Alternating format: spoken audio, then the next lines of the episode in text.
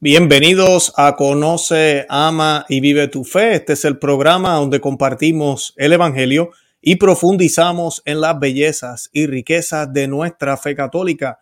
Les habla su amigo y hermano Luis Román y quisiera recordarles que no podemos amar lo que no conocemos y que solo vivimos lo que amamos. Y en el día de hoy, si notas algo diferente en el programa o cómo se está haciendo, es porque eh, su servidor está grabando en vivo. Estamos grabando el programa en vivo. Usualmente pues son pregrabados. Yo los pongo en Premiere en YouTube para que ustedes puedan participar en el chat. Eh, y es como si fuera en vivo, pero no es lo mismo, ¿verdad? No es en vivo. Ahorita mismo los que están conectados en el chat, que le agradezco a los que están ya conectados en el día de hoy. Sé que es un poco más temprano de lo normal. Usualmente los eh, episodios los colocamos después de las 5 de la tarde, hora de Miami. Lo estamos haciendo un poco más temprano en el día de hoy, pero les agradezco a todos los que están aquí. Si usted está viendo el programa repetido, no se preocupe, tenemos un banquete en el día de hoy, así que no, no, se, no se ha perdido nada tampoco, no se preocupe. Eh, pero sí quiero invitar a los que ya están conectados a que le den me gusta, a que lo compartan, a que le dejen saber a otros que estamos por acá ahorita mismo en vivo. Ahora, los que están en vivo tienen un privilegio hoy. Yo tengo el plan es tener dos partes en el programa hoy. Vamos a dividir el programa en dos.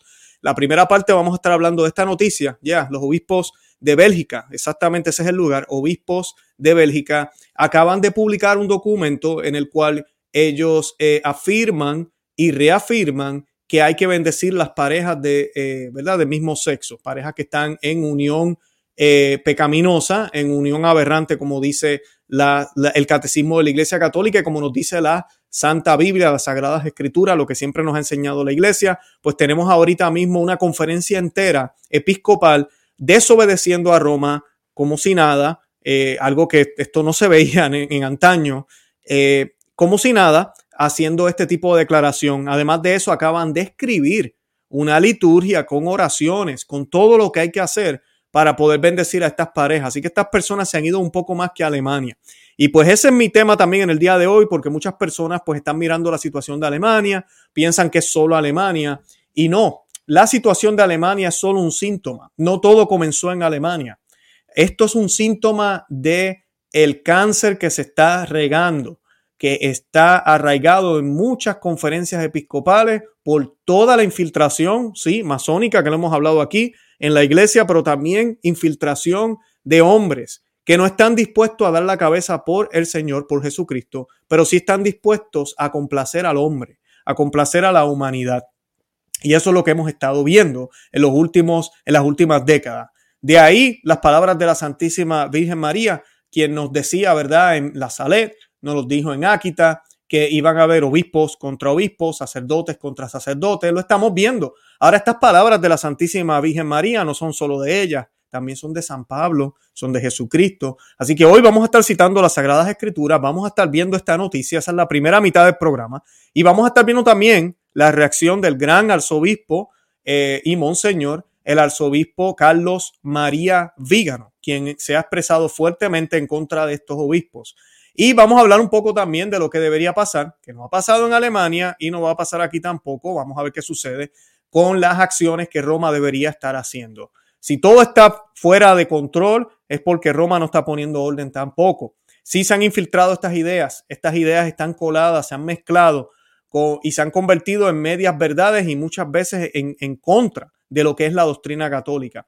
Así que esas son las circunstancias que estamos viviendo en el día de hoy. Fueron profetizadas por las Sagradas Escrituras, es lo que debemos esperar. Eh, nuestro Señor Jesucristo, voy a estar leyendo del Evangelio de San Mateo, decía que esto apenas son los dolores de partos. Estos son los dolores de parto. Así que nos espera mucho más. Y no lo digo para que nos pongamos tristes, no lo digo para que, hoy Dios, ahora qué vamos a hacer. No, no, no. Para que nos alegremos. Porque más cerca está la victoria más cerca está la esperanza, más cerca está la, gloria de Dios que va a reinar aquí en la tierra. Y más que eso, el Señor nos ha dado la oportunidad de vivir en tiempos extraordinarios. No hay mejor momento para ser católico que ahora. No hay mejor momento para vivir nuestra fe católica ahora, porque hasta entre católicos nos odian si vivimos la fe como debe ser. Hasta, en católicos, hasta entre católicos nos están odiando. Yo para comenzar eh, quiero pedirle a todos los que ya están conectados en el chat, gracias por estar conmigo, que comenten, que le den me gusta, que, eh, por favor le den me gusta al video para que más personas lo vean, pero también que lo compartan. Hay un botón que dice share, ¿verdad? Compartir para que lo compartan en otros medios, para que más personas vayan y se conecten con nosotros también aquí en el día de hoy. Estoy en vivo, sé que el programa se ve diferente, luce diferente, así que es porque estoy en vivo. Usualmente los programas son grabados, estamos grabando en vivo. Y para comenzar, yo quiero que hagamos una oración a la Santísima Virgen María, como siempre lo hacemos. Nos vamos a encomendar a ella a través de la oración compuesta por San Anselmo.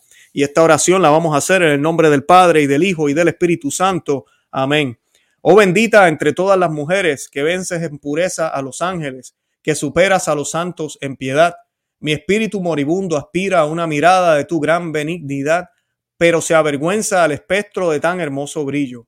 Oh Señora mía, yo quisiera suplicarte que, por una mirada de tu misericordia, curases las llagas y úlceras de mis pecados, pero estoy confuso ante ti a causa de su infección y suciedad. Tengo vergüenza, oh Señora mía, demostrarme a ti en mis impurezas tan horribles, por temor de que tú, a tu vez, tengas horror de mí a causa de ellas. Y sin embargo, yo no puedo, desgraciado de mí, ser visto sin ellas entonces. Ahora y siempre, oh dulce corazón de María, sed la salvación mía. Estas gracias espero alcanzar de vos, oh corazón amantísimo de mi madre, a fin de que pueda veros y gozar de Dios en vuestra compañía por toda la eternidad en el cielo. Amén. En el nombre del Padre y del Hijo y del Espíritu Santo. Amén. Bendito sea Dios. Y ya hicimos la oración. Creo que nos estamos escuchando bien.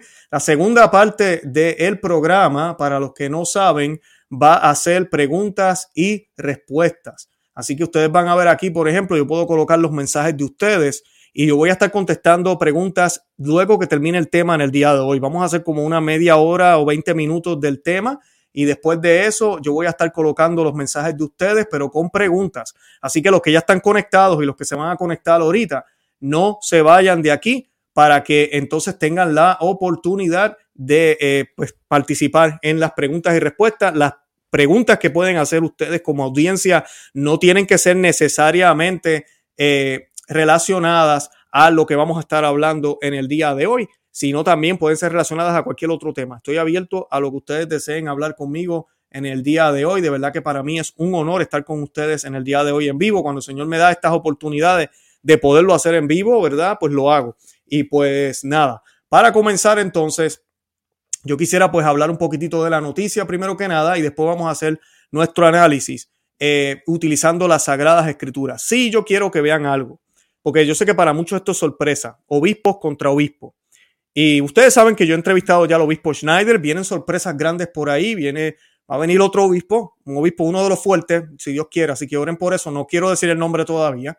Y cuando estos obispos hablan, a veces vemos puntos contrarios. Cuando los obispos ortodoxos y los heterodoxos hablan, se contradicen completamente. Ambos son obispos ordenados por la Iglesia Católica. Ambos tienen la potestad completa, el sacerdocio entero. Ambos representan el apóstol, el apostolado de la iglesia. Ambos representan la iglesia católica. Tienen el, la total eh, plenitud de la orden sacerdotal. Ambos lo tienen pero uno me dice que esto es malo y el otro me dice que esto es bueno. Uno me dice que no debo hacer esto, otro me dice que sí debo hacerlo. Uno me dice que eso ya no se hace, otro me dice que eso era antes. Uno me habla de una iglesia conciliar, otro me habla de una iglesia tradicional. Entonces, ¿a quién rayos sigo? Y yo sé que esa es la pregunta de mucha gente. Pues nosotros tenemos que seguir lo que Dios siempre ha dicho, lo que Dios siempre ha enseñado, lo que la Iglesia Católica en su santa y sana doctrina, siempre enseñó que fue exactamente lo que se le fue dado a los apóstoles, a los apóstoles quienes los obispos son sucesores de ellos. Ahora, entre los doce había uno, ¿verdad? Hubo uno que traicionó a Cristo. Si a Dios hecho hombre le hicieron esto, ¿cuánto más podemos esperar en las generaciones, generaciones futuras? ¿Cuánto más podremos esperar? Y es lo que nos habla San Pablo en la primera carta a los Corintios, capítulo, disculpen, capítulo 11. Y nos dice lo siguiente, primera carta de Corintios, capítulo 11. Yo voy a estar leyendo del versículo 18 al 19. Es cortito lo que voy a mencionar aquí y van a ver que este es el mismo mensaje de la Santísima Virgen María en Áquita y es el mismo mensaje de la Santísima Virgen en la Salet. Y dice San Pablo, en primer lugar, según me dicen, cuando se reúnen como iglesia, se notan divisiones entre ustedes y en parte lo creo. Incluso tendrá que haber partidos para que así se vea con claridad con quién se puede contar. Esas son las palabras de San Pedro y creo que mejores momentos para ser católicos ahorita mismo no los hay, porque la cizaña no tiene miedo de ser cizaña. La cizaña se expresa y habla muy claramente en lo que cree y lo que piensa y trata de imponerle al católico ignorante su doctrina, dejándole saber que supuestamente la doctrina evoluciona o que San Pablo se equivocó o que la interpretación puede ser distinta o que podemos cambiar de parecer o que todo se tiene que adaptar al tiempo. Y es lo que sucede con estos obispos en Bélgica. Y estos obispos, ¿verdad? Que se le llama obispos, pero esta gente hace rato perdieron todo esto. Pero, ¿verdad? Técnicamente sí lo son en abierta desobediencia al Vaticano, estos obispos de Bélgica anunciaron este pasado martes 20 de septiembre la introducción de una liturgia de bendición de parejas del mismo sexo en la diócesis de ese país.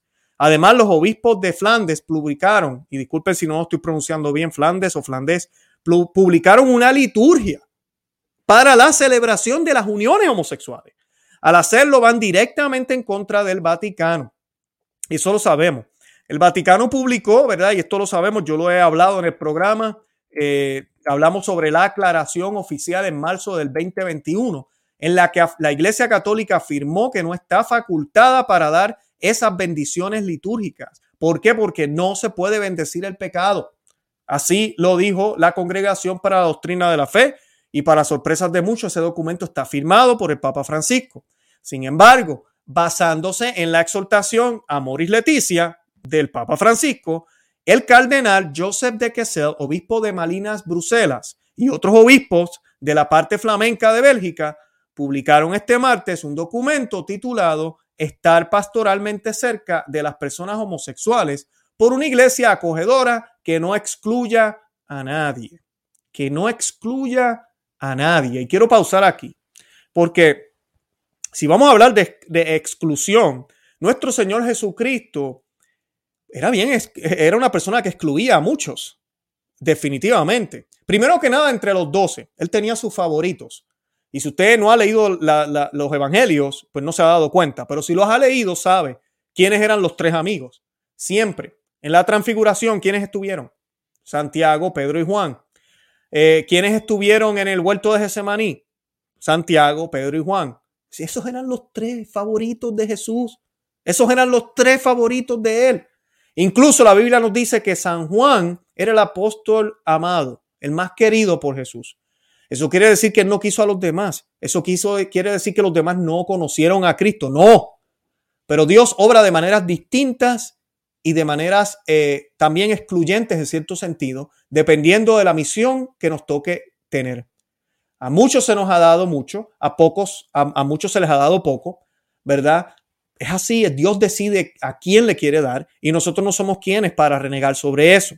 Pero ahora la iglesia, esta que no es la iglesia, esta iglesia falsa, quiere supuestamente no excluir a nadie. ¿Y a qué se refieren ellos? A que no hace falta la conversión. A que tú eres incluido en este club, porque eso es lo que es un club, un club, donde todos son bienvenidos, como eres, con tus malas mañas, con todo lo que haces, no importa. Y esto es no, esto no es una mala interpretación de la misericordia, porque esto no es misericordia, esto es abominación.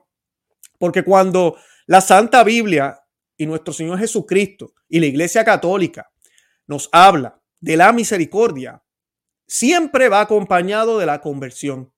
¿Y por qué va acompañado de la conversión? Porque usualmente cuando se nos habla de misericordia, se nos habla de cuán grande es el amor de Dios que está dispuesto a perdonar cualquier pecado cualquier pecado. En ese sentido, la misericordia de Dios, como dice el catecismo de la Iglesia Católica, es un abismo. Es un abismo que no termina. Bendito sea Dios por eso. Así como Él se entregó por nosotros, asimismo nosotros tenemos que tratar de asimilarnos a Él, darnos todo por Él, como Él se dio todo por nosotros, incluso en la cruz. Derramó no un poco de sangre, no parte de ella, toda su sangre. Entregó todo su cuerpo, entregó toda su vida por ti y por mí. Ese es el ejemplo que nos da Cristo. Entonces, ahora se nos quiere hablar de que no se excluya a nadie, de que no se excluya a nadie y me recuerda al joven rico. El joven rico se encuentra con Cristo, el joven rico. Y el joven rico le dice, ¿qué tengo que hacer? ¿Qué, qué más tengo que hacer para poder llegar al cielo, para poder estar cerca de Dios? Bueno, lo estoy parafraseando. Y el Señor le dice, conoce los mandamientos. Y él le dice, los sigo todos. Y el Señor se da cuenta que él le dice la verdad y lo mira con amor y le dice, no vas mal, pero te falta una cosa. Déjalo todo y sígueme. Y dice las Sagradas Escrituras que el joven rico se fue. Se fue triste. Se fue excluido porque tenía que entregar todo. Dios tenía que ser primero. Y eso para él era muy difícil, a pesar de que era un buen hombre, tenía buen corazón, lo hacía todo con amor, pero no era Dios el primero. Y cuando Dios no es el primero, entonces yo no sigo los mandatos de Él. Yo lo amo en cierto sentido, admiro lo que Él nos pide, veo lo que hace la gente que lo sigue, me gusta lo que se predica, hasta cierto punto vamos casi igual, pero cuando llega a este momento aquí, a este nivel de mi vida, yo no quiero que Él se meta. Yo no quiero que Él cambie eso. Entonces ya hay un problema. Jesucristo decía que aquel que no está dispuesto a dejar padre y madre, aquel que no está dispuesto a coger el arado y no mirar atrás, no es digno de mí. Oye, más exclusión que esa no hay. Así decía. Aquel que no cargue su cruz y me siga no es digno de mí, decía Jesucristo. Más exclusión que esa.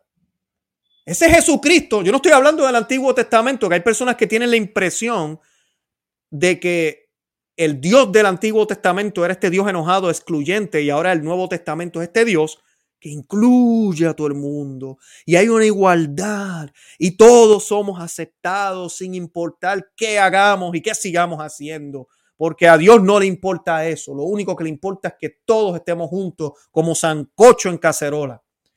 Y esa no es el Evangelio. Ese no es el Evangelio para nada. Ese no es. Pero eso es lo que nos quieren predicar esta gente.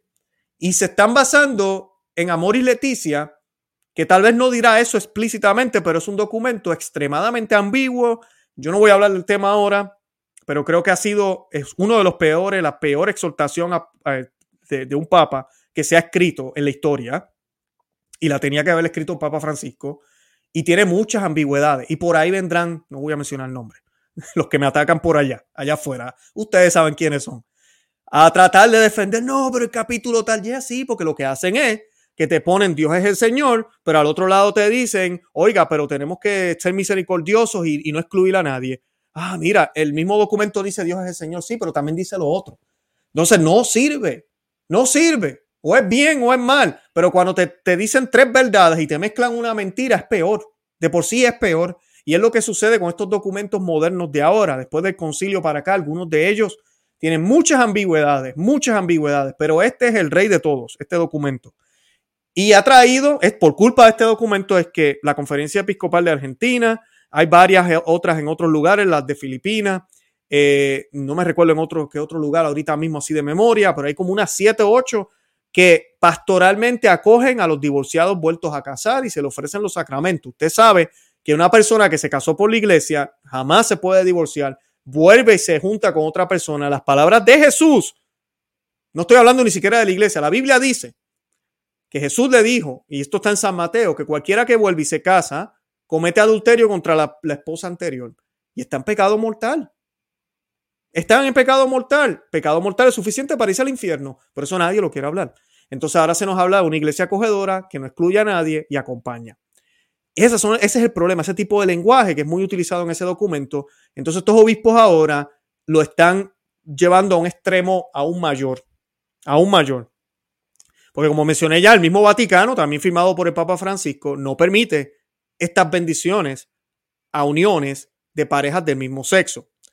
El documento publicado por los obispos contiene una sugerencia de liturgia para las bendiciones del mismo sexo que incluyen oraciones, lecturas de la Biblia. Lamentablemente no pude traducir el documento, está en alemán, pero si lo logro hacer, o lo, yo sé que lo voy a conseguir, haré un programa luego sobre esto, porque lecturas de la Biblia, me imagino yo que lecturas van a estar hablando. Eh, la de las piedras, quien que, que, esté libre de pecado, que tire la primera piedra, y todo este tipo de cosas que sacan fuera de contexto. ¿Quién soy yo para juzgar? Eh, todo eso, sacado, sacado fuera de contexto, porque Jesucristo, cuando dice quién soy yo para tirar la primera piedra, no está hablando de que nadie puede decir que eso está mal y corregir a alguien, porque él también habla de esto. Pero sí, él nos dice que antes de que hagamos todo eso, que nos aseguremos de, de lo que nosotros hacemos y no seamos hipócritas. Esas son dos cosas diferentes a pretender de que a Dios ya no le importa nada de esto y ya no hay leyes que seguir pues tiene lecturas bíblicas, tiene oraciones esta liturgia eh, y partes en las que eh, y partes en las que la pareja puede expresar, ¿verdad? Tiene partes la liturgia, secciones, donde la pareja puede expresar ante Dios cómo se comprometen el uno con el otro. Qué aberración, qué aberración. Los obispos de la parte flamenca de Bélgica también anunciaron que cada diócesis nombrará a una persona como respuesta concreta y cumplimiento del deseo de prestar atención explícita a la situación de las personas de la que tienen estas tendencias o que viven en ese pecado eh, y a sus familiares. Eso dicen ellos que van a hacer. Todo eso dicen ellos que van a hacer. Eh, aquí yo tengo una foto que más o menos así sería algo de lo que lucería este tipo de, liturgia. Imagínense qué aberración. Y ellos citan, ellos se refirieron eh, al numeral 250 de Amoris, de Amoris Leticia, de Papa Francisco, eh, que señala que se debe asegurar para las familias un respetuoso acompañamiento con el fin de que aquellos que manifiestan una tendencia homosexual puedan contar con la ayuda necesaria para comprender y realizar plenamente la voluntad de Dios en su vida. Así que esa es la parte que ellos toman, que como ya mencioné, estos documentos modernos ahora, especialmente los del Papa Francisco, oremos por la conversión del Papa Francisco. Yo lo he dicho aquí muchísimas veces, no nos podemos separar de Roma para nada, somos católicos y creemos que tenemos Papa, pero tenemos que orar por la conversión de, este hombre, porque esto, necesitamos claridad, no ambigüedad. Y este tipo de ambigüedad para eso se presta. Y ahorita es el momento para una aclaración. Vamos a aclarar. Esa fue la interpretación del numeral 250. El Santo Padre puede publicar un documento ahorita aclarándole a estos obispos y al mundo entero que la interpretación correcta de lo que se quiso decir en el numeral 250 de la carta apostólica o de la salutación apostólica a Moris Leticia es este, este, esto. Esto es lo que quisimos decir. Y ya, pero eso no se hace ni va a suceder, porque es que eso ya, ya no lo hacen. Eh, Dice, cabe destacar que los obispos van a ir a Roma a finales de noviembre para la visita que tienen a Límina, donde participarán en una reunión con el Papa Francisco, y ahí veremos si esto será propuesto y, qué dirá el Papa. La Congregación para la Doctrina de la Fe, yo lo dije al principio del programa, emitió su última declaración sobre las bendiciones a personas del mismo sexo el 15 de marzo del año pasado en un documento conocido como Responsum ad Dubium, que significa respuesta, respuesta a una pregunta. La pregunta era, ¿tiene la iglesia el poder de dar la bendición a las uniones de personas del mismo sexo? Y la congregación para la doctrina de la fe dijo que no. Así de sencillo. Dijeron que no. Y yo sé, estamos en tiempos de apostasía. Vamos a hablar ya mismito de esto. Y estamos en tiempos apocalípticos, pero todavía, todavía hay gente con cabeza y todavía se defienden cosas que son fuertes y obvias. La congregación expuso, la congregación para la doctrina de la fe expuso su razonamiento en una nota explicativa y un comentario que la acompañaba, que de verdad que son excelentes. Yo lo discutí en un programa aquí, lo celebramos, porque la gente a veces dice que yo no hablo buenas noticias, nosotros lo hablamos aquí.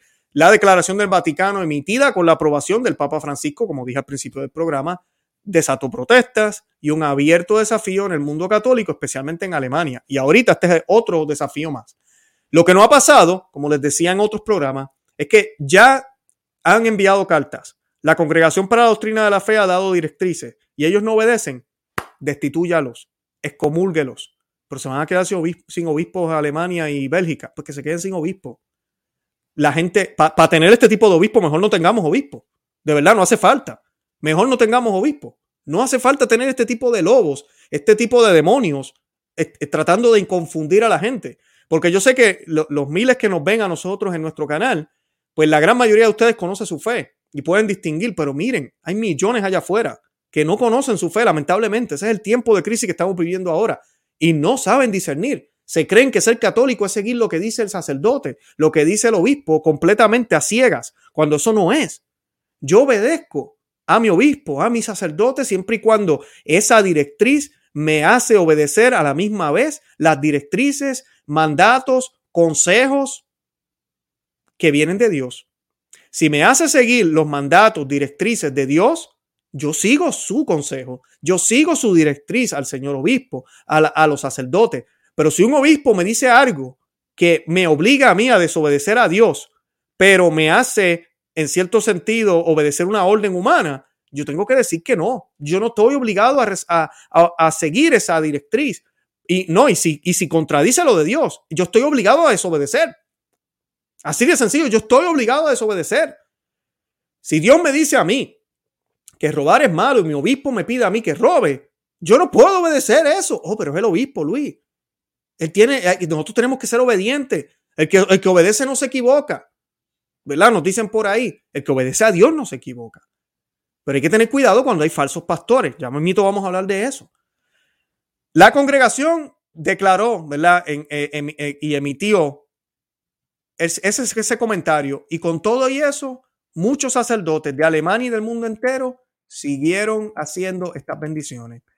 Abiertamente en contra de lo que el Vaticano pidió, abiertamente en contra de lo que la Iglesia Católica siempre ha enseñado.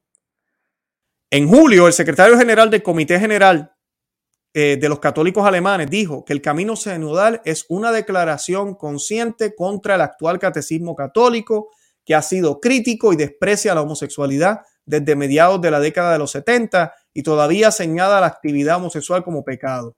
Sus comentarios fueron publicados el 17 de julio en alemán en inglés por Outreach, un sitio web editado por el sacerdote jesuita James Martin otro hereje más que nadie censura y nadie saca de las redes. Y eso es lo que ellos hacen. Y ahorita hablé de esto, vamos a hablar ya mismito lo que dijo nuestro Señor Jesucristo. Y ya voy a leer otra vez el texto de San Pablo, porque es que la cizaña ya no tiene miedo de ser cizaña. La cizaña dice abiertamente en esta época que estamos viviendo exactamente eso. Estamos diciendo esto porque estamos en desacuerdo con lo que la iglesia ha dicho y lo que la iglesia adoptó o dijo en el año 70 y queremos que el catecismo de la iglesia católica se cambie. Punto. Y tú me vas a decir a mí que hay que obedecer a esos desobedientes, porque la obediencia completa se le debe solo a Dios, solo a Dios y a su palabra, a su, a su enseñanza. Varios obispos alemanes se han pronunciado recientemente a favor de cambios en la enseñanza de la iglesia sobre la sexualidad y la ideología de género. ¿Saben por qué? Porque toda esta gente lo que les preocupa es llevarse bien con el hombre, llevarse bien con los hombres. Eso es lo que les preocupa. Ahora, ¿qué dijo el arzobispo Vígano? Quiero leer brevemente, tengo algo bien cortito aquí. ¿Qué dijo el arzobispo Vígano sobre estas declaraciones? Y ojalá sean más. Sé que el obispo Schneider también se ha pronunciado sobre estos temas, pero hoy vamos a hablar ah, del arzobispo Vígano, porque se pueden contar con los dedos de la mano. Tenemos al arzobispo Strickland, el arzobispo Vígano, el arzobispo eh, eh, Cordiglioni, tenemos al obispo Schneider, el cardenal Burke, el cardenal Muller, y nadie más habla. Todos los demás son un chorro cobarde que parece que se les cayeron las bolas. Dice, el arzobispo Vígano dijo que los obispos católicos de Bélgica estaban promoviendo un rito sacrílego después de publicar un documento que contenía una bendición para las parejas del mismo sexo. Exacto, es sacrilegio. O sea, no tan solo el hecho de que están promoviendo una idea en contra de la doctrina de la Iglesia Católica. Estos no son inventos de nadie. Siempre ha existido. En las Sagradas Escrituras hay más de 10 textos que hablan en contra de lo que es la sodomía y la homosexualidad, que hablan en contra de lo que son las relaciones eh, eh, en contra natura, en contra de lo que es natural, de lo que debe ser para lo que fue diseñado. Nuestros órganos reproductivos, no órganos de placer. Pero cuando nos vamos por el otro lado, pues entonces cualquier cosa se vale, cualquier cosa es válida, no importa, porque se trata de placer. Y si yo me llevo con él y supuestamente nos amamos, porque ahora amor es amor, pues entonces ya le podemos llamar matrimonio. Y aquí hay un problema, un problema gravísimo, pero cuando se meten con la liturgia, entonces ya estamos cayendo en una ofensa directamente a Dios, en el nombre del orgullo y del pecado que, que se aborrece, que se aborrece cualquier pecado, todos los pecados son aberrantes, pero este pecado peca contra natura.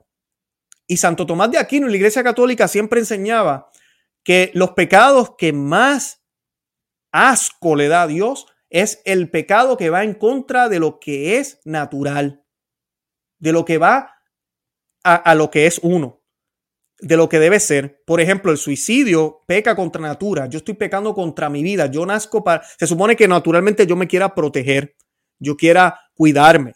Todo ese tipo de pecado, la homosexualidad, como ya mencioné, la masturbación, eh, ese tipo de pecado, lo, que es hacer este tipo de relaciones de otra forma, eh, todo, cualquier pecado que, que va en contra de distorsionar lo que es natural para algo placentero o algo que sea para mí, son pecados que pecan contra lo que es natural. El comer por comer, eso no es normal. La gula, casi siempre son los pecados mortales. Pero la Santísima Virgen María y las Sagradas Escrituras y el mismo Santo Tomás de Aquino nos dice que la gran mayoría de las almas que se queman en el infierno son por pecados de la carne. Porque es que la carne es débil y cuando hablo de la carne me refiero a las pasiones. A todo este tipo de degenere, a todo este tipo de, cosas exageradas. Dice el arzobispo Vígano, eh, y voy a leer aquí, estoy leyendo de un artículo en Info Vaticana, ahorita estábamos leyendo de Así Prensa para darle créditos a todos ellos. Con gran escándalo para la salvación de las almas y el honor de la Iglesia de Cristo, la Conferencia Episcopal de Bélgica aprobó y publicó un rito para la bendición de las uniones homosexuales, contraviniendo descaradamente la enseñanza inmutable de la Iglesia Católica, que considera tales uniones intrínsecamente perfectas y que como tales no solo no pueden bendecirlas, sino que deben condenarlas como contrarias a la ley moral natural. La base ideológica de este rito sacrílego está indicada en las palabras sutilmente engañosas de Amor y Leticia, que afirma que toda persona, independientemente de su orientación sexual, debe ser respetada en su dignidad y tratada con consideración. Y volvemos a lo mismo, aquí viene la ambigüedad. No estamos hablando de que todo ser humano, independientemente de lo que crea, independientemente de su orientación sexual, debe ser tratado dignamente. Sí, yo leo el documento de Amor y Leticia y lo puedo interpretar de esa forma. Y si lo interpreto de esa manera, no hay nada de malo. Pero también lo puedo interpretar de la otra, porque el documento está hablando de los sacramentos. Entonces, eso es lo que están haciendo estos obispos. Por eso esta ambigüedad que hay en ese documento es horrible, es diabólica. Entonces, por eso, ahorita mismo lo que debería pasar es que la Congregación para la Doctrina de la Fe, con un documento firmado por el Papa o el mismo Papa, le añada a Moris Leticia una explicación de ese numeral, el numeral 250, y le deje saber al mundo entero. No, espérate un momento. Cuando se dijo toda persona, independientemente de su orientación sexual, debe ser respetada en su dignidad y tratada con consideración, no se refiere a que pueden entrar en total comunión con la iglesia sin cambiar su estilo de vida. No, no me refería a eso. ¿Me entiendes? Entonces ahí es donde tiene que haber ese tipo de aclaración, pero no la va a haber. El proceso de disolución doctrinal y moral llevado a cabo por la secta bergoliana, estas son las palabras del el arzobispo Vígano, el proceso de disolución doctrinal y moral llevado por la secta bergoliana. Eh, llevado por la secta bergoliana continúa un ritmo imparable, sin importarle la confusión que provoca entre los fieles y los consiguientes daños incalculables en las almas.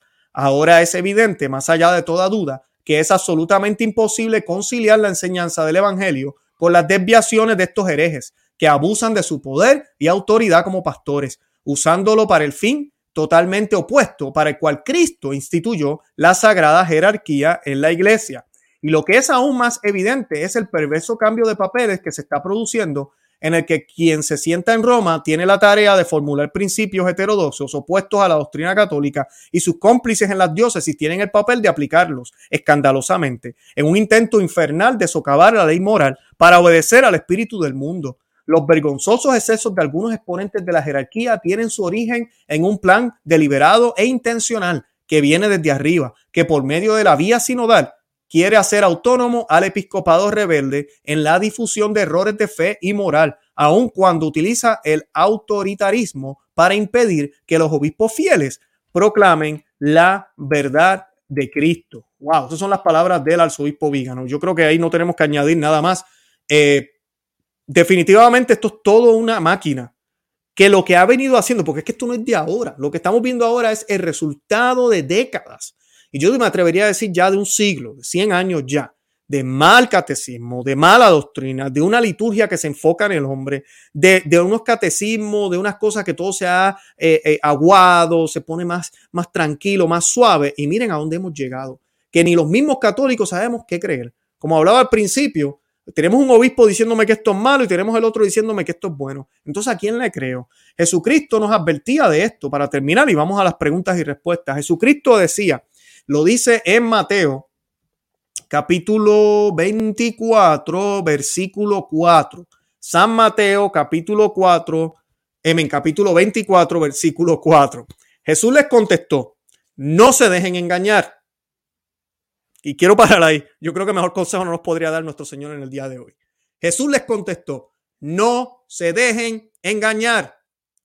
No se dejen engañar. Esas son las palabras de Cristo capítulo 24 de San Mateo, versículo 4, Jesús les contestó, no se dejen engañar cuando varios usurpen mi nombre y digan, yo soy el Mesías, pues engañarán a mucha gente.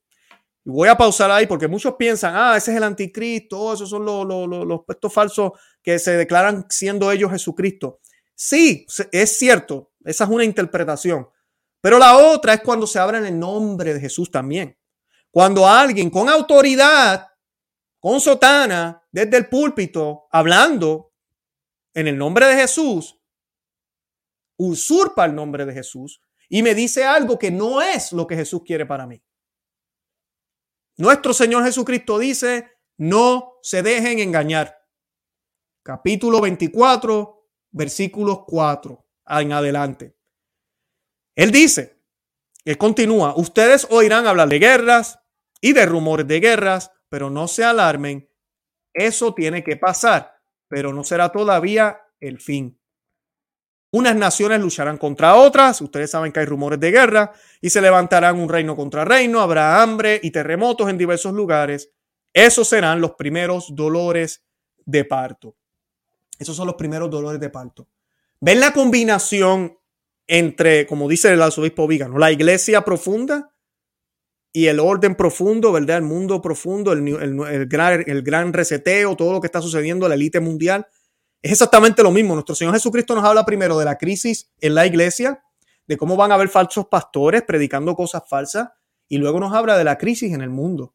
Porque es así, es así. Y San Pablo, quiero repetir lo de San Pablo, primera de Corintios, capítulo 11, versículos 18 al 19, dice, en primer lugar, según me dicen, y este es San Pablo hablándonos a nosotros hoy en el 2022. Dice San Pablo, según me dicen, cuando ustedes se reúnen como iglesia, se notan divisiones entre ustedes. Y en parte lo creo. Incluso tendrá que haber partidos para que así se vea con claridad con quién se puede contar. Bendito y alabado sea Dios. Esos son estos tiempos. Esos son estos tiempos, no hay duda de eso. Vemos la cizaña claramente manifestándose y el trigo se manifiesta y la cizaña detesta al trigo. Y el, el trigo también debe detestar a la cizaña. Ahora, la manera en que el trigo pelea la pelea es muy distinta a la manera en que la cizaña pelea la pelea. Claro que sí. Porque la cizaña no sigue los mandatos de Dios. El trigo debe mantenerse fiel. La primera ley que debemos tener en nuestro corazón es la ley y el amor y la caridad. La caridad.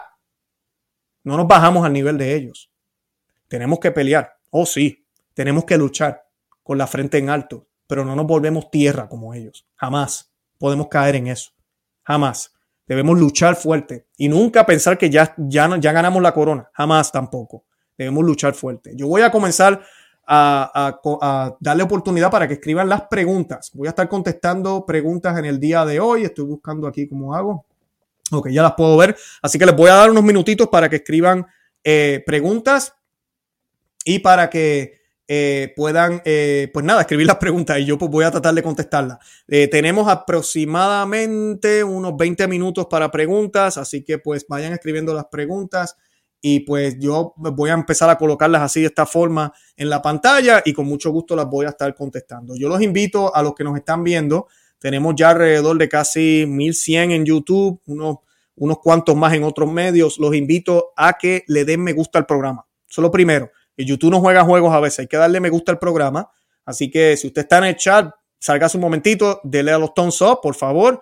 Lo otro que necesito es que le dé compartir. Compártalo a más personas ahorita mismo para que se conecten y me pueden preguntar de cualquier cosa. Yo voy a tratar de contestarle las preguntas ahorita mismo. No tiene que ser de este tema. además de eso, los invito a que se hagan miembros cristeros. Tenemos un grupo de personas que participan de contenido exclusivo. El grupo ha ido creciendo. Si usted quiere ser parte de él, los enlaces están en la descripción. También estamos en Telegram. He estado colocando videos, mensajes, eh, cosas que no publico en YouTube, las estoy publicando ahí en Telegram. Si usted quiere ser parte de eso, vaya y suscríbase a Telegram. Si usted no tiene la aplicación, bájela y el enlace también está en la descripción de nuestro, de este programa. Estamos en Facebook, en Instagram y Twitter. Síganos por allá, denle me gusta a esas páginas y también pues pueden ver el contenido eh, de, todo. Bueno, vamos a comenzar aquí. Eh, es chévere que hagan comentarios, pero también les pido que pues que hagamos preguntas. La masonería, no cabe duda, está muy infiltrada. Asimismo es. Yo los invito a que vean, y un saludo a Laura Taboada. Eh, yo los invito a que vean los programas que hicimos con el padre Charles Murr o Carlos, eh, Carlos Murr o Don Carlos. Eh, nosotros hemos hecho ya dos programas con él, así que pues pueden buscarlos, creo que les van a encantar y hablamos muchísimo de eso. También hicimos un, un programa con el padre Enrique, se nos olvidó el nombre de él completo, sobre la masonería y la infiltración a través del luterarismo también de la de todo lo que, de, de, de, todo lo que, de lo que hicieron los luteranos en Alemania, y Martín Lutero, que fue parte de, toda esta revolución. Ante esto, ¿qué podemos hacer nosotros como laicos? Laicos, perdón, ¿qué actitud tomar? ¿Podríamos ayudar con catequesis? Es una pregunta de Mariana Rojas González. Saludos, Mariana, gracias por estar con nosotros. Excelente pregunta. Mira, Mariana, lo primero que tenemos que hacer, yo se los he dicho aquí muchísimas veces, es buscar iglesias tradicionales. Buscar lugares donde realmente se predique la sana doctrina, que se celebre la Santa Misa como se debe celebrar. Eso es lo primero que yo haría. Es lo primero que yo hago. Es la manera que podemos eh, hacer una diferencia. Las iglesias que, que, predican estas barbaridades, que quieren bendecir este tipo de parejas, deberían estar vacías. Y muchas lo están, pero no debería haber ni una sola persona ahí. Esa es la pregunta que a veces uno se hace. Uno ve estos disparates. Ustedes saben todos los videos que yo he sacado o he publicado de programas donde vemos abusos litúrgicos y la iglesia hay gente. Yo digo, pero esta gente no se dan cuenta. Eso es lo primero. Lo segundo, tenemos que tomar una actitud de caridad, de tolerancia también y de caridad. Mucha gente no ha visto, mucha gente no sabe. Eh, no vamos tampoco a, darnos golpes en el pecho y, a, menospreciar al que no ve lo que uno ve. Pero sí tenemos que catequizar, definitivamente. ¿Podríamos ayudar con el catequesis? Claro que sí. Eh, pero mi consejo, siempre les comparto el enlace de parroquias tradicionales, busquen esos lugares e inviten a las personas a que vayan a estos lugares, así les toque viajar lejos, es lo mejor que pueden hacer.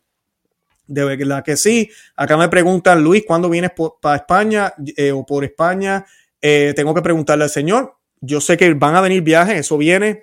Nuestro ministerio ha crecido muchísimo, pero pues todavía no sé. Así que, agente templario, me encanta ese nombre. pídale al Señor por eso y ojalá pueda yo estar por allá algún día con algún grupo o algo, eh, haciendo, pues, haciendo ruido por allá, si Dios lo permite.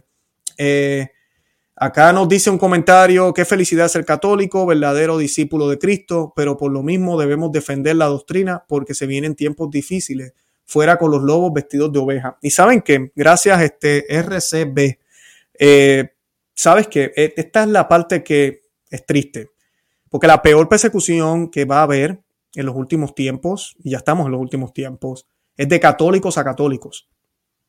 Es de católicos a católicos. Si usted lee que Santa Catarina, a mí, la Beata Catarina Emmerich y a otros profetas, eh, eh, gente que ha tenido revelaciones, vemos en las Sagradas Escrituras también, lo que se ve no puede pasar si no hay una iglesia apóstata. Para que los gobiernos persigan a la iglesia que defiende la sana doctrina es porque tienen todo el apoyo del clero, de un clero que no es la iglesia, de un clero que es la falsa iglesia. Y pues esto se ha ido manifestando un poco, pero todavía no ha llegado a nada. Eso es lo que se espera y tenemos que orar mucho por eso para que el Señor nos dé valentía, para que realmente nosotros de verdad queramos, queramos luchar en contra de todo ese tipo de cosas. Eh, que dice aquí, esta pregunta es muy buena, quiero tocarla, ¿por qué el Papa Francisco se queda callado a todo lo que está pasando? Marí Torres, miren, e-, e-, esa pregunta es muy buena y es complicada. Yo no puedo juzgar el corazón de nadie. No puedo decir aquí abiertamente, no le importa, por eso se queda callado. Es lo primero que mucha gente pensará. Definitivamente yo no quiero decir que no le importa. pero el problema es la manera en que las cosas se manejan en estos días. La manera en que se quieren enviar los mensajes sin condenar, sin, sin decir nada que sea ofensivo, eh, todo es bien políticamente correcto y lamentablemente el Papa Francisco padece de ese mal. Es un papa que se ve que quiere complacer a todo el mundo y eso no es de Dios. Entonces tenemos que orar para que Él cambie, para que Él cambie, porque es un ser humano también. Eh, eso es todo lo que podría decir sobre eso. Eh, dice aquí Miguel Madera, salí desde California, hermano hermano verdadero profeta, gracias no solamente el que anuncia, sino el que también denuncia. Y de esos hay pocos. Gracias, gracias por el, por el comentario. Vero Padilla, la peor apostasía viene de nuestra jerarquía y los católicos perplejos. Así mismo es. Y esto nos advirtió también Marcel, eh, el obispo, el monseñor Marcel Lefebvre. Y así mismo es. Estamos, eh, la gente se queda mirando y no hacen nada al respecto. Así que tenemos, tenemos que orar mucho, pero nosotros somos los, si nosotros hemos visto, tenemos que hacer. Hermano Luis, ¿es posible que la tormenta se pueda evitar o simplemente es algo que tiene que suceder? Eh, esa, esa, pregunta es una pregunta muy interesante. Va a suceder porque está en la Biblia, tiene que suceder ahora.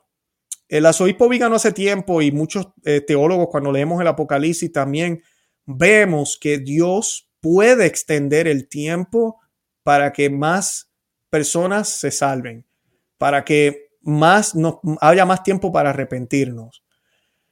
A mí no me cabe duda que Nuestra Señora de Fátima, Nuestra Señora la Santísima Virgen María, cuando aparece en Fátima y en las visiones vemos que ella detiene eh, con la mano ese, ese, fuego que viene eh, y el ángel que pide penitencia, penitencia, penitencia, ese es el mensaje. Tiene que suceder, pero se nos está dando tiempo. Se nos está dando tiempo aprovechemos ese tiempo. No solo por nosotros, sino por los que están cerca de nosotros. Y además de eso, tenemos un deber. No es solo de que yo me porte bien y pues ojalá me salve, sino de cuántos estoy trayendo a Cristo, cuántos estoy tratando yo de ayudar con mis oraciones. No se olviden de, Santa eh, Jacinta y, San Francisco, los videntes de Fátima, cómo se dedicaron a hacer mortificación, ayuno por las almas que, se podían perder y caer en el infierno, por los que no creían. Así que eh, creo que es lo que, lo que te puedo decir. Se puede extender el tiempo, podemos tener más oportunidad, pero va a suceder. Ya leí el Evangelio de San Mateo, nuestro Señor Jesucristo nos lo, lo dice. Eh, por aquí me escriben Ana Laura Fernández. En Guadalajara hay, hay parroquia y está la Fraternidad de San Pedro. Así que eh, sí hay. El enlace lo tenemos en la descripción de este programa. Eh, México, yo amo a México, estoy loco por ir a México. Eh, de verdad que tienen este, hay, hay muchísima, muchísima fe en México. Sé que también hay muchas cosas que no están bien, pero hay muchísima fe en México. Por algo se apareció la Santísima Virgen por allá también. Por acá nos escribe, vamos a ver. A, Miguel, tengo la duda de si es pecado protestar en voz alta en medio de, de la misa si vemos que se hace o dice cosas que no se debe, por ejemplo, que la gente no se arrodilla en la consagración. No, Miguel, yo te recomiendo que no lo hagas en medio de la misa, hay que ser prudente. Habla con el sacerdote, ya lo dije. Eh, yo tuve conversaciones así con algunos sacerdotes aquí donde yo vivo. Yo tengo como unas cinco parroquias cerca de mi casa y yo no voy a ninguna de ellas porque ninguno de esos sacerdotes quiso hacer nada y yo sé que no lo van a hacer porque el obispo va a venir y va a empezar a protestar. Hay que ir a lugares donde sea así ya, son tradicionales, lugares donde están siendo eh, manejados por la Fraternidad de San Pedro, por el Instituto eh, de Cristo Rey, la Fraternidad San Pío X, lugares donde ya hay esa cultura, ya la gente entiende eso, esa es la, la, manera en que se hace ahí y la gente aprende, porque uno va a esos lugares y uno aprende. Pero sí, habla con el sacerdote, déjale saber, cuando veas a las personas, a veces, pues si los puedes tomar en aparte, le dejas saber pero es que hay cosas que ya, yo personalmente, por eso es que ya no voy a, no puedo ir a una misa no sordo. Veo ese chorro disparate en el santo, por ejemplo, ya la gente, todavía la gente se está dando saludo de la paz y nadie dice nada, la música sigue y no se reza el Años Day como nosotros lo conocemos en la misa tradicional, que es algo muy importante, es una de las partes importantísimas de la Santa Misa, el Cordero de Dios, es el Cordero de Dios, disculpen. Y justo después del saludo de la paz, el Cordero de Dios no, nadie lo reza, lo que se hace todavía está el bembé este con la música. Eh, y tú le dices al sacerdote, y el sacerdote lo que hace es que te mira como, como un marciano y no hace nada. Así que mi, recomendación, sal de ahí, ve a otra parroquia tradicional, pero si deseas todavía persistir ahí, no lo hagas en medio de la misa, eh, no va a ser bien a la causa, definitivamente. Ah, vamos a ver aquí. Como laico debemos pedir al sacerdote que aclare cuando en sus homilías habla de nueva era, por ejemplo, claro que sí, no, y hay que regañarlo. Si le ocurre hablar de nueva era, yo escuchaba sacerdotes que decían, no, que, eso es como el karma, el karma, y, te da un mal karma, y te hablaba del karma, y yo, pero ¿qué le pasa a este tipo? En vez de hablar de gracia, me habla de karma. No, no, no, no, no, hay que regañarlos. Eh, y si sigue con esa babosada, lo mismo, váyase de esa parroquia. Lamentablemente estamos en tiempos donde no todas las parroquias son iguales no nos podemos ir de la iglesia católica, pero sí nos podemos mudar de parroquia. Eso sí lo podemos hacer. Eh, estimado Luis, ¿qué opinión tiene de los ministros extraordinarios de la Santa de Eucaristía? ¿No crees que ya son ordinarios? Definitivamente son ordinarios, ya no son extraordinarios y no deberían existir. Esa es mi opinión. No deberían existir, no hacen falta. Yo eh, voy a múltiples parroquias donde van cientos y cientos de personas y solo el sacerdote o los sacerdotes, cuando hay algún otro sacerdote, son los que distribuyen la comunión. Así se hizo por 1969 años. Nunca había esta, esta cosa con los ministros extraordinarios de la Eucaristía. No hace falta. Así que la iglesia lo permite. No estoy diciendo que las personas que lo hacen están en pecado mortal o que los sacerdotes están en pecado mortal. La iglesia lo ha permitido. Es una, es una, es una ley, un orden, ¿verdad? Que no necesariamente la iglesia es infalible cuando hace esas, esa, ese tipo de, mandato, podríamos decir. Pero definitivamente esa es mi opinión. Yo no lo haría. Gracias a Dios nunca fui ministro extraordinario de la Eucaristía. Y pues si alguien me pregunta, Luis, ¿debería dejarlo de hacer? Ya, deje de hacerlo. Porque solo las manos consagradas deberían tocar al Señor. No deberíamos tocarlo ni tú ni yo. Nosotros no somos, no somos sacerdotes ordenados. Eh, hoy en día se ataca al sacerdocio de esa manera. Cada vez que un laico toca al Señor es un ataque al sacerdocio católico. Le quitan lo que, lo, lo que tiene el sacerdocio católico que no tienen los demás sacerdotes que se hacen llamar sacerdotes en otras, en otras denominaciones cristianas, que es esa sucesión apostólica, que es esa orden dada por Dios en la última cena de que el Señor se haga presente en sus manos, esas manos consagradas. Que ustedes saben que cuando uno ve a un sacerdote uno le besa las manos y no se trata porque ser más santo, es porque esas manos, independientemente de los pecados que cometa, esas manos están consagradas y cuando se hace con la intención, se siguen las rúbricas, el Señor se hace presente a través de esas manos. Y esas manos son las únicas que utiliza el Señor para alimentarnos. ¿Ok? Así que no, no deberían existir. Mi humilde opinión. Eh, vamos a ver. Eh, disculpen, va muy rápido. Ajá, ah, ya. Acá me comenta María Cristina, en Argentina los sacerdotes están sentados y los ministros dan comunión. Así mismo es. Un abuso eh, espeluznante. ¿Cómo que el sacerdote va a estar sentado? Eh, vuelvo a lo mismo, hablé con el sacerdote, déjele saber por qué se sienta, qué es eso, está cogiendo un break, está cogiendo un descanso en medio de la misa, ¿por qué no es usted quien distribuye la, Eucaristía? No, es lo mismo, no pasa nada, ¡Chum! me voy de esa parroquia, yo no me quedo ahí, así de sencillo. Eh, y tenemos que, hacer eso. vamos a ver, Yesenia Valencia, el problema es que nuestros padres los enseñaron a obedecer ciegamente a los sacerdotes. Entonces, cuando hacen cosas tontas en medio de la misa, la mayoría de las personas aceptan todo. Pues a mí mis papás no me enseñaron eso. Eh, sí, obviamente uno tiene respeto, pero si a ti te enseñaron eso, si a otras personas le han enseñado eso, pues mira, está mal. La Iglesia Católica nunca ha enseñado eso y de, eso es que nos acusan muchos protestantes, de que no seguimos a Cristo y seguimos al hombre. Ah, ustedes que ustedes siguen al curita, o ustedes siguen al Papa. Eh, y no, nosotros seguimos a Cristo. A través de sus, de sus hombres ordenados, seguimos a Cristo. Pero para yo, en estos tiempos de confusión ahorita mismo, yo poder estar tranquilo y saber que Dios está obrando a través de ese sacerdote, yo tengo que conocer mi fe. Y no solo en, esta, en este tiempo, en todo tiempo. En todo tiempo.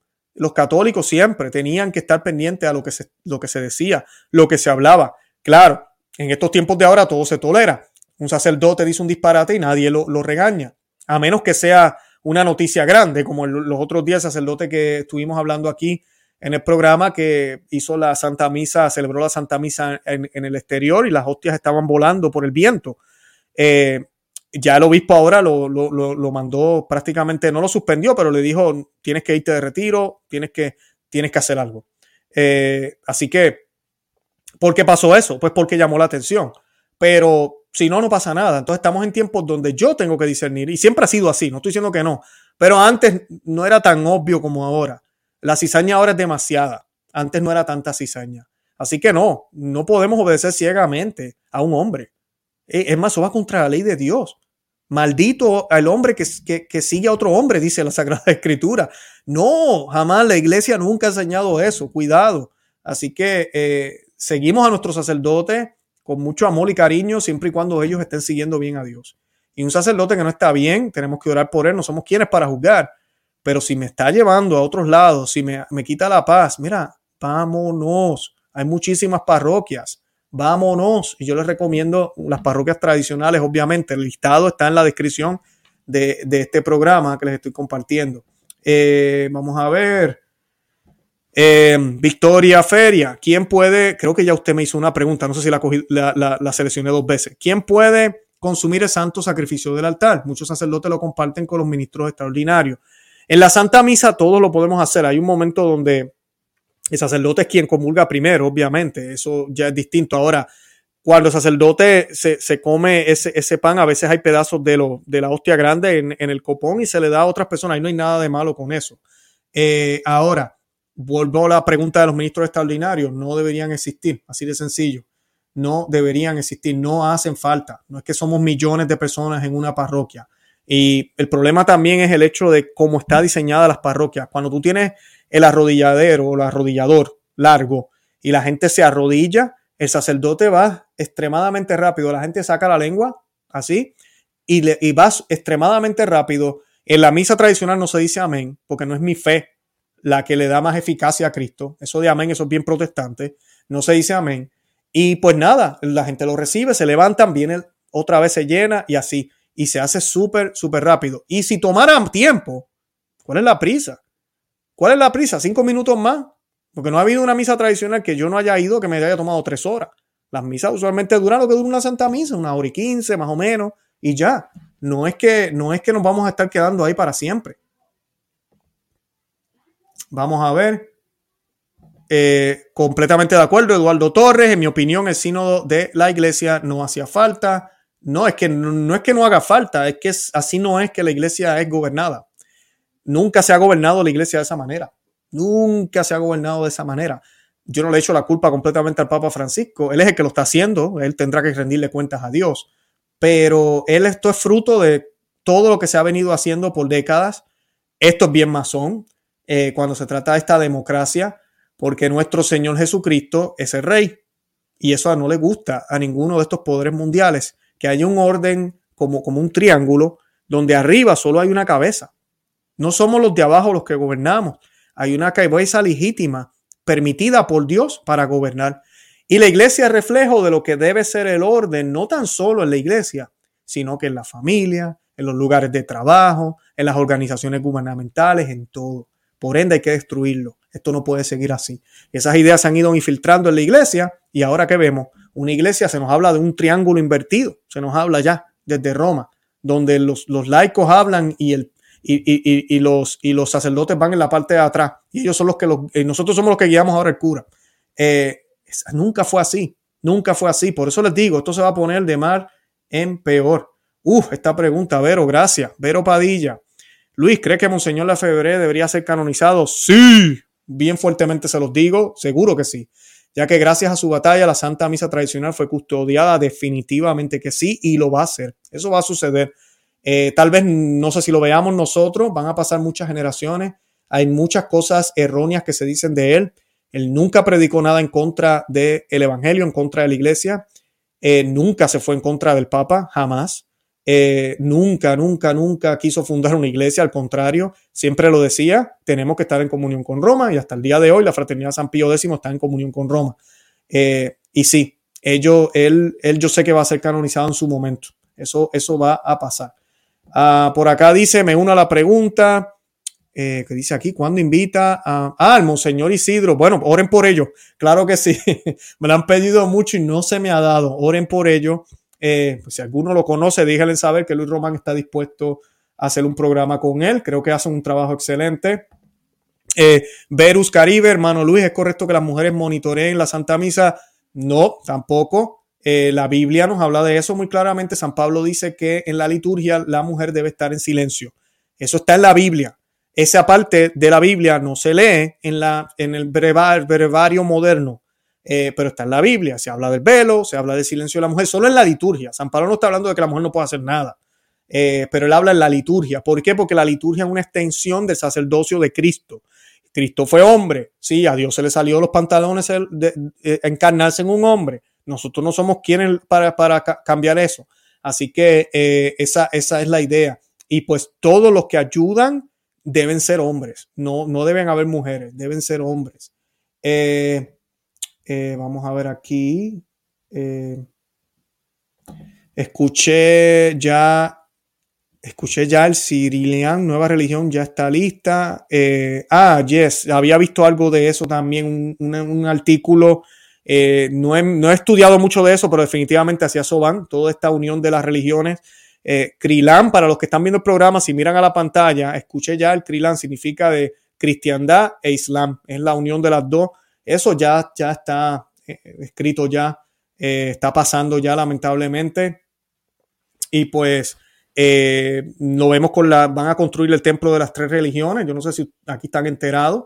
Eh, yo hice un programa en el 2019, hace tiempo, sobre ese tema, los tres templos, eh, conjunto con este señor que está aquí, que es el, uno de los líderes islámicos, donde el Papa y él firmaron el acuerdo de la fraternidad humana. Y esto pues viene el año que viene. Se supone que fuera este año, pero ven ahí, son tres templos, uno eh, una sinagoga, una iglesia y una mezquita.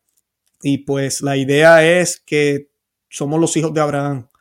Ya no somos hijos de Dios, somos hijos de Abraham y pues una nueva religión, una sola religión donde la fraternidad humana es la, la, la misión. Eso ya eh, se está trabajando y es triste que sí, que Roma está envuelto en todo eso. Bueno, eh, vamos a ver aquí. Eh, por ahí me estaban dando las gracias por haber encontrado la misa tradicional, se me fue. De verdad que para mí es una de las cosas que más me llena de mi programa. Eh, muchos sacerdotes me escriben de la fraternidad de San, sacerdotal San Pedro, también me escriben de iglesias diocesanas, me han escrito de la fraternidad San Pío X, que han encontrado la misa tradicional gracias a nuestro programa. Así que para mí eso es lo más que me llena, de verdad. Le doy gracias a Dios. Yo no tengo nada que ofrecer. El Señor tiene mucho que darnos. Y pues si este humilde canal puede llevar a la gente hacia Dios, hacia Cristo, bendito sea Dios. ¿Qué más podemos pedir? Bueno, yo con eso me tengo que ir. De verdad que las preguntas son muy buenas. Me fascina hacer esto. No sé cuándo será el próximo en vivo, pero ya con eso nos vamos. Llevamos una hora ya aquí. Y nada, de verdad que los amo en el amor de Cristo. Y Santa María, ora pro nobis. Que Dios me los bendiga. Bye bye.